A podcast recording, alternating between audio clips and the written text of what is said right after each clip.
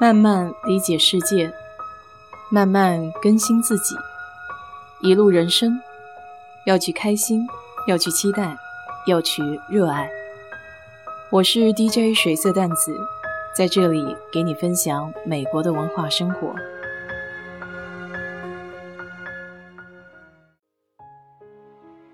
今天上午忙活了半天，总算是把后院的游泳池用那种网给罩了起来。因为我游泳池的形状呢，它是不规则的，主体的部分是一个大的长方形，但是在侧面还有一个小的四方形。原来这家人是有可以做 SPA 的地方，但是因为加热的部分坏掉了，所以还保留了那个小池子在那里。因此我买了一张大网，买了一张小网。这个网呢，其实不是专门用来罩游泳池的，它是那种蔬菜大棚的网，有点像蛇皮袋的那种材质吧。好处是，即便它碰到水，它也不会吸水，而是浮在这个水面上。周边用的是那种装水的橡皮桶，这样子可以把它压住边，然后不让它跑。总体效果还不错，看着还比较满意。上个礼拜，Facebook 也就是脸书这个公司宣布，它的公司将改名为 Metaverse。Meta 就是超越，Verse 就是 Universe。也就是超越宇宙的意思。这么一听就很有意思了，它到底是什么样一个玄幻的概念呢？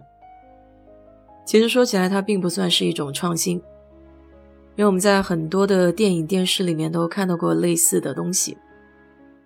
比如今年刚上映的电影叫《失控玩家》（Free Guy），一部轻喜剧，讲的就是在一个虚拟游戏里面，一个人工智能的角色。呃，由于这个算法产生了自己的一些意识，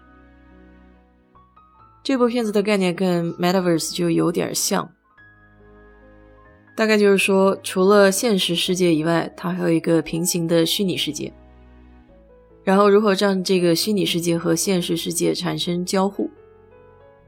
米兰昆德拉曾经有一段话是这么说的：“人永远都没有办法知道自己该要什么，因为只能活一次。”所以不能拿它跟前世比，也不能在来生加以修改。由这个 “you only live once”，人只能活一次的这个说法，衍生出来的概念就是说，可以产生这种平行世界，让你有第二次的机会去做你想做的。当然，这个愿景和初衷是好的。从长远来看呢，目前这个技术还没有到位。但是由于这一次疫情嘛，就大家都不得不在家里面。也就相当于一个导火索吧，把这个东西又提上台面上来。我记得有一次好像是跟朋友到美国这边有一个叫 Daybuster 的室内游戏场去玩的时候，看到有一个项目呢是可以体验侏罗纪公园，但是你得戴上比较大的沉重的那种眼镜，当时的价格好像是五块钱十分钟。那戴上了眼镜之后呢？你确实就感觉自己不知道身在何处了，因为周围看到的那些恐龙就非常的直观，靠你非常的近。你和朋友就在一片森林当中，然后开着吉普车想要逃离这些恐龙的追捕。不得不说，那个效果是非常震撼的。但是尽管只有五分钟，你戴上眼镜之后的这个感觉是要超过五分钟的。甚至在身体上，你会感觉有一些劳累，尤其是眼睛。所以说，元宇宙如果想要达到那种现实和虚拟世界不分的话，还有很多技术上的壁垒需要去攻克。这个眼镜就是头一块儿，怎么能够让它变得轻便，让人感觉不到携带了一个设备？除了技术上的一些难度之外呢，还有很多关于道德层面的一些。挑战最常拿出来举例子的就是西部世界了。虽然西部世界仍然是在现实环境中营造的一个虚拟的场景，但是在元宇宙当中，我想一定会遇到同样的问题，甚至会更加严重。因为在西部世界里面，你还是一个个体的人。虽然说这些 AI 并不知道你的身份，然后你可以在里面为所欲为，甚至说犯罪而不受到惩罚，但是到了虚拟世界以后，你的这个个体以什么样的形式存在，就完全靠你自己的这种选择了。如果没有比较好的规范，没有比较好的这种法制法规的话，我相信这个世界不是我们想要的。而且现在用的比较多的一个词汇叫沉浸式体验。沉浸式体验有它的好处，就是更有代入感，让虚实不分。但是它所产生的后果，也就是成瘾的问题。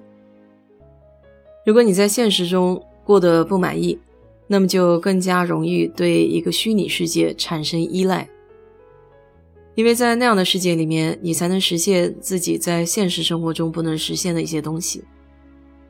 是不是有点像做梦不想醒过来的感觉？当然，这也得是元宇宙发展到一定比较完美的状态，让你自己已经区分不出现实和虚拟了。元宇宙这个概念，其实对我们的下一代或者说下下代。是更具有吸引力的，因为这些小朋友从小就接触 iPad，接触 social media，就是社交网络，接触一些虚拟人物游戏，所以他们是更容易接受元宇宙。但对于我，或者说像我父辈那一代人的话，本身对于游戏就不是很感兴趣。甚至像我，如果玩这个三维的游戏，时间长了，我的眼睛就会很疼，然后经常是没有办法玩这种游戏。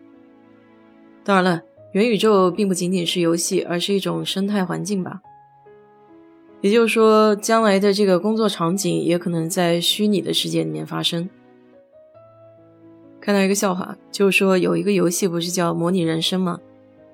也就是在虚拟的世界里面建设自己的社群啊。交朋友啊，这些东西，你可以买地盖房子。然后有一个玩家呢，他就在这个模拟人生里面找了一个伴侣。后来两个人打得火热，结果就真的到现实生活中双宿双飞了。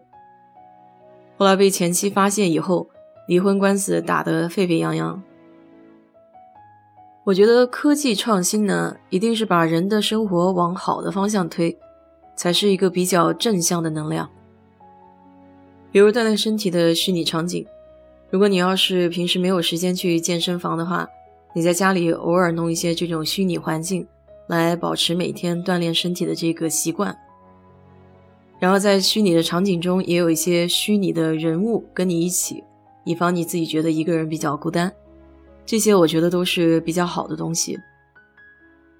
但如果是沉迷在虚拟世界里而不想回到现实生活中，那我觉得这就是本末倒置。尤其像青少年时期，心智还不够成熟，他是没有办法控制自己的一些行为的。就像 Netflix 出的那个《Social Media Dilemma》社交网络的智能陷阱那部纪录片之后，有很多人就把这个脸书的社交软件给下载了。不论科技再怎么发展吧，我想有一些事情还是必须得靠自己亲力亲为，才会有更好的体验。比如爬山，你说我可以建造一个虚拟的场景，甚至可以建造一些虚拟的设备，让你有这种爬山的阻碍感。但是在山顶的那一口新鲜空气，你怎么去营造呢？尤其像昨天跟张姐聊的时候啊，那个瓶子里面装一个撒哈拉的这个沙漠的沙子。或者将来也有可能是把这个新鲜空气装在瓶子里面，让你去感受一下。你呢？对于这个元宇宙有什么样的看法？欢迎在评论区给我分享。谢谢收听。